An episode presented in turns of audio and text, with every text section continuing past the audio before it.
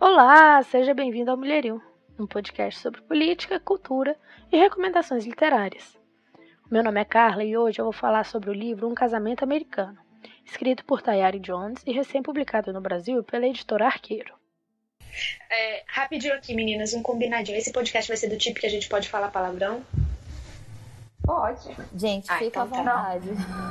Brasileira.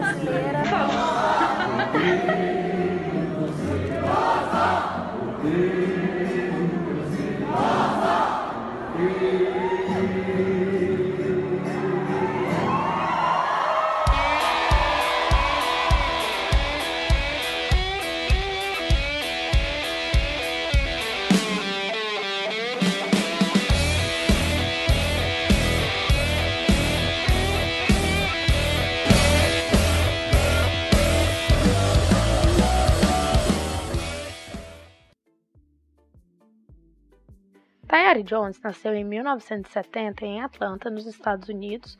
É diplomada pelas universidades Spelman College, University of Iowa e Arizona State University.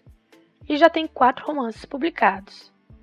O livro Um Casamento Americano entrou na lista de best-seller do New York Times e foi vencedor do Women's Prize de ficção e muito elogiado por nomes conhecidos como Oprah Winfrey e Barack Obama. O romance conta a história de Roy, um jovem executivo, e Celeste, uma artista em ascensão. Eles formam um casal negro jovem que vive em Atlanta. Em uma viagem à terra natal de Roy, em Louisiana, acontece um evento que muda a vida de todos. Roy é acusado injustamente de estupro, vai preso e é condenado a 12 anos de prisão. Ao longo da história, vemos as consequências do cárcere na vida não só de Roy, mas especialmente no relacionamento dele com a Celeste. O tempo na cadeia muda Roy profundamente e vemos também como é complicada a reinserção na sociedade. É um tema que está em alta, especialmente depois do seriado Olhos que Condenam, da Ava DuVernay, que também já teve comentário por aqui. É, e no livro, o processo ele não é descrito com tantos detalhes como na série, mas já é suficiente para ver como o sistema penal, por sua origem e sua configuração, é parcial no julgamento de pessoas negras.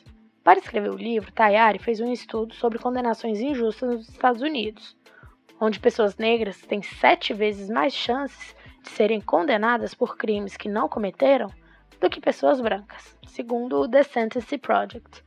A história é um retrato da realidade estadunidense, mas pode dialogar muito com a nossa realidade penal, na qual temos leis imprecisas ou com critérios subjetivos, especialmente em relação ao porte de drogas, que criminalizam jovens negros com pequenas quantidades de maconha, como no famoso caso de Rafael Braga, e não demonstra o mesmo empenho punitivo com os helicópteros e aviões carregados com quilos de cocaína.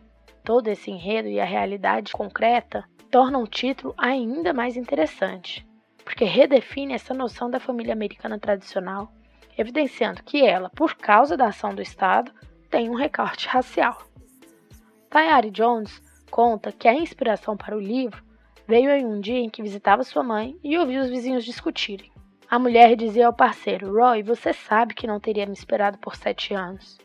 E Roy responde: Você sabe que isso nem teria acontecido com você.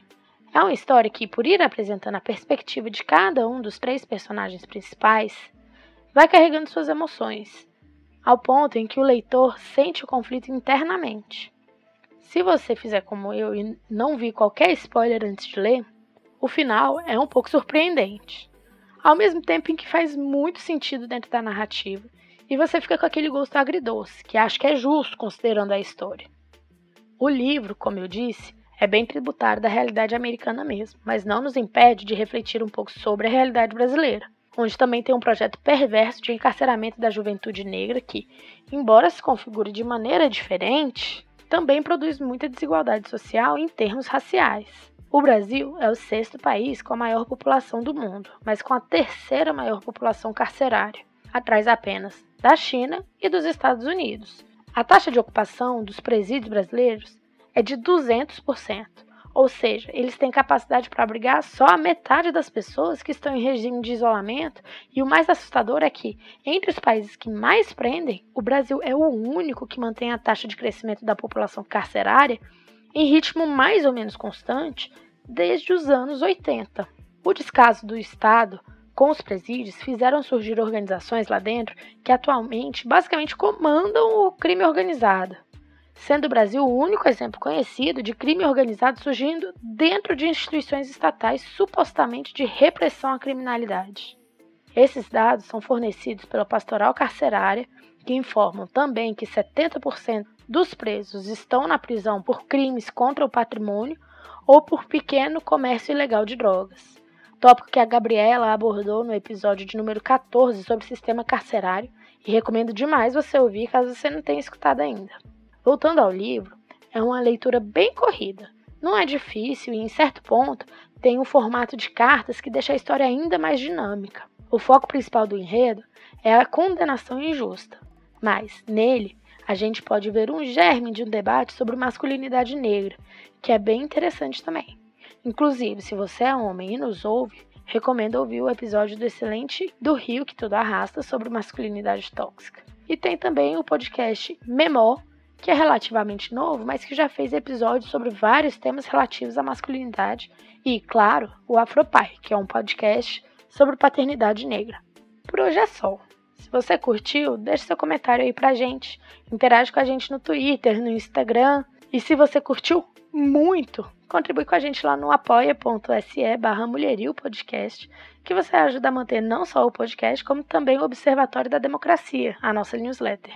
Um abraço e até semana que vem com mais um episódio do Mulherio Podcast.